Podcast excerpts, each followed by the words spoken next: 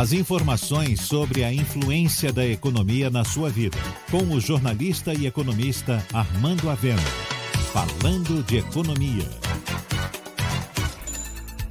São muitas as previsões de como será o mundo e a economia após a pandemia.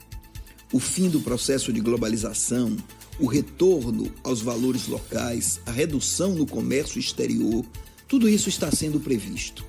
Mas, dificilmente, isso vai acontecer. E após a pandemia, o mundo vai continuar mais ou menos o mesmo.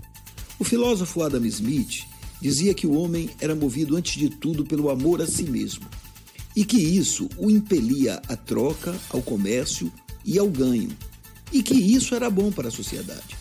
Não é por causa da boa vontade do padeiro que o vinte terá seu pão à mesa, mas da sua vontade de ganhar dinheiro.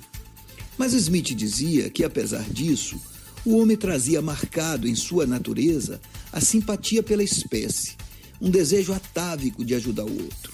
E é por isso que milhares de profissionais de saúde, entre outros, estão pondo em risco a própria vida para salvar a vida dos outros. A vacina contra o coronavírus, por exemplo, virá e será fruto dessa mescla de humanismo e utilitarismo. E será descoberta por quem deseja ajudar a humanidade mas também por quem almeja a riqueza, a fama e o reconhecimento. E, após essa vacina imunizar a população, tudo voltará a ser como antes. É claro que a digitalização do mundo será mais acelerada, que os países vão reduzir a dependência de insumos da China, que haverá mais investimento em segurança contra pandemias e que o home office e o e-commerce vão se ampliar. Mas, vencida a pandemia, o processo de globalização vai continuar, pois a economia já é completamente interdependente, a ciência está interligada e a cultura cada vez mais interconectada. A antiglobalização é um sonho louco de líderes retrógrados.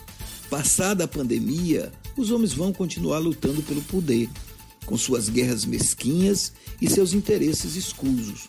Mas, enquanto isso, a economia vai deslanchar o comércio será cada vez mais amplo, as pessoas vão viajar cada vez mais, as bolsas vão bater recordes e o mundo vai ser regido pelo capitalismo da mesma forma, tão desigual e concentrador como antes. Você ouviu Falando de Economia, com o jornalista e economista Armando Avena.